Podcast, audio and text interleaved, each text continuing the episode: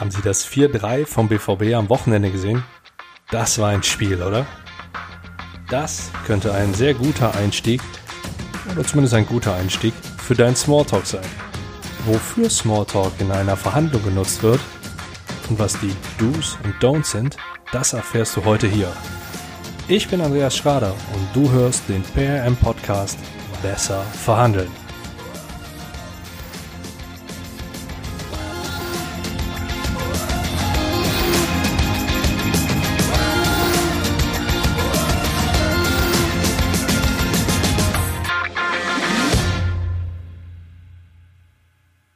Hey, da bin ich wieder. Diesmal wieder mit einer Content-Folge, also neuem Input für deinen Negotiation Matchplan. Heute steht Smalltalk auf dem Programm.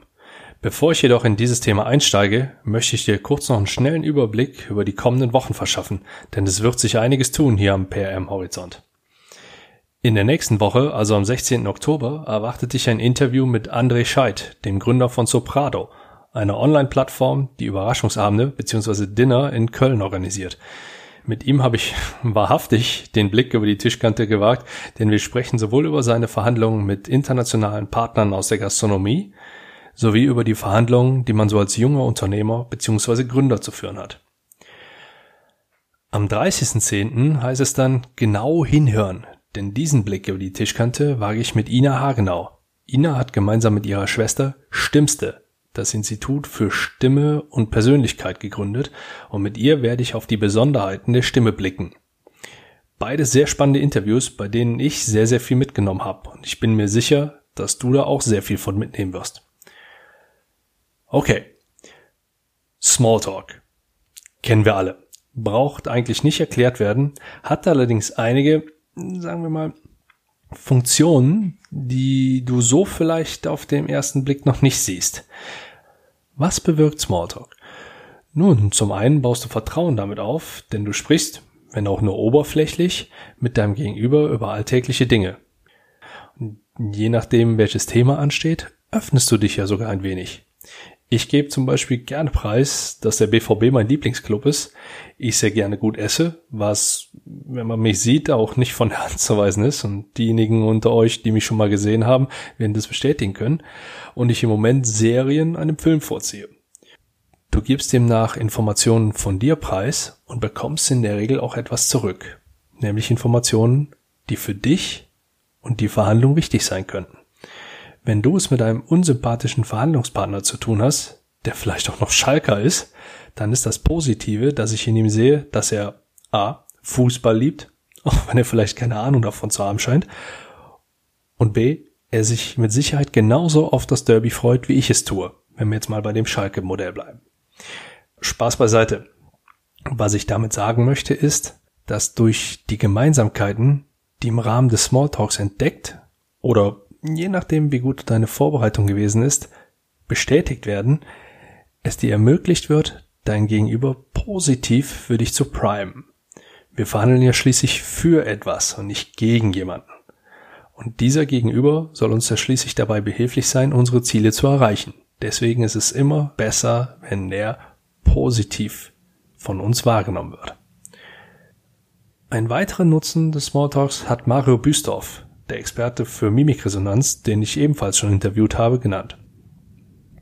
Er sprach davon, die Baseline, also die sogenannte Nulllinie der Mimik während des Smalltalks zu definieren. Nachdem das geschehen ist, kannst du Abweichungen bzw. Reaktionen in der Mimik deines Gegenübers besser deuten und diese Informationen dann für und während deiner Verhandlung nutzen. Kleiner Hinweis an eigener Sache, am 9.11., also genau in einem Monat, findet der Workshop Erstklassig Verhandeln im Borussia Park in Mönchengladbach statt. Wenn du erstklassig verhandeln möchtest, dann solltest du dich professionell vorbereiten, richtig in eine Verhandlung einsteigen, Macht aufbauen und nutzen, sowie den Abschluss sauber durchführen können.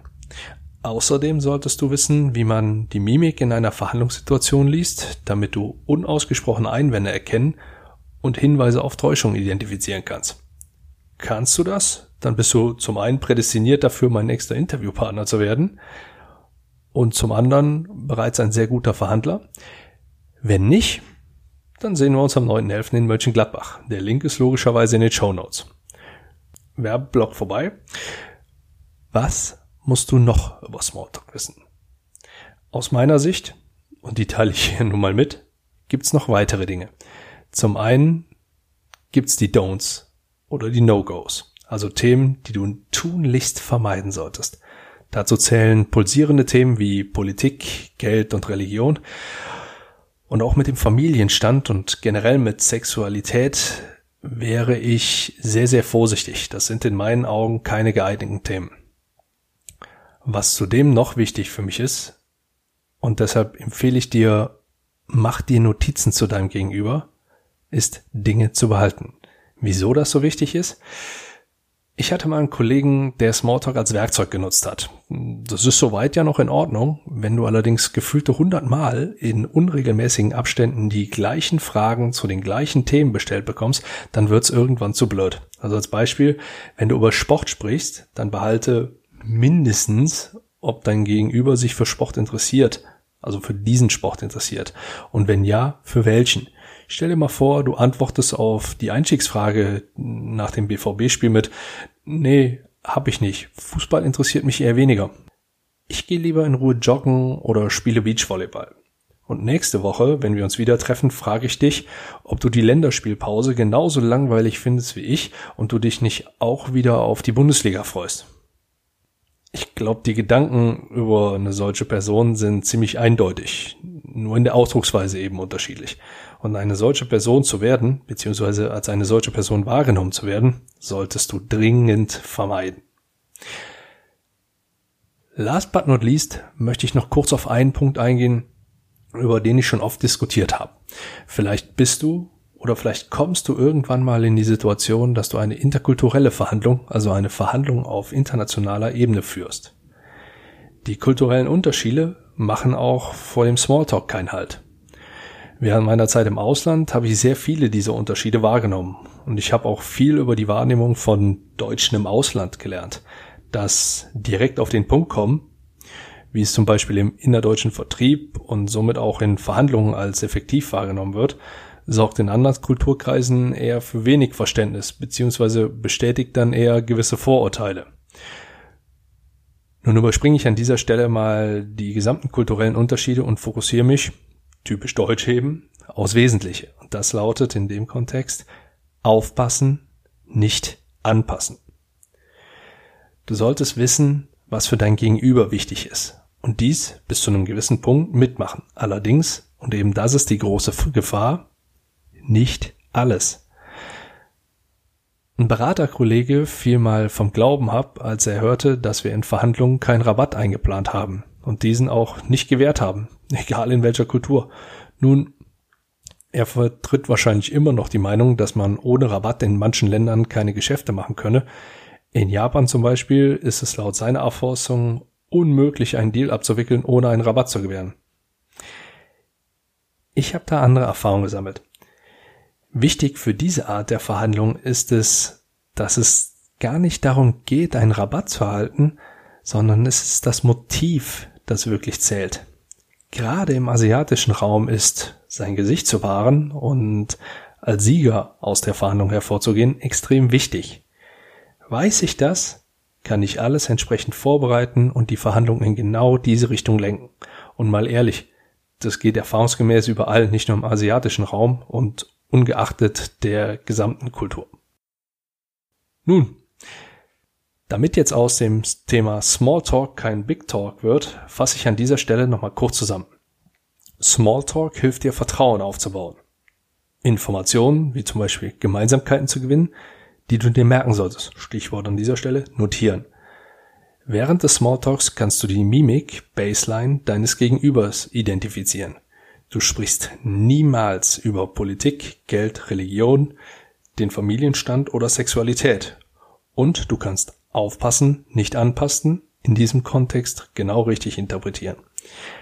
Als kleines Special möchte ich dir noch genau eins mit auf den Weg geben. Es gibt genau eine Situation, bei der Smalltalk immer, und das ist auf der ganzen Welt so, vollkommen fehl am Platz ist. Zwar bei Kündigung egal ob du das Arbeitsverhältnis mit einem Mitarbeiter oder die Zusammenarbeit einer Geschäftsbeziehung beendest.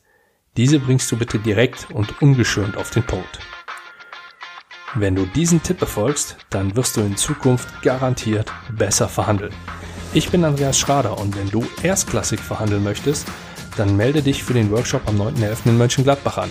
Ich wünsche dir bis dahin viel Erfolg bei deinen Verhandlungen. Ciao, besten Gruß und bis zum nächsten Mal.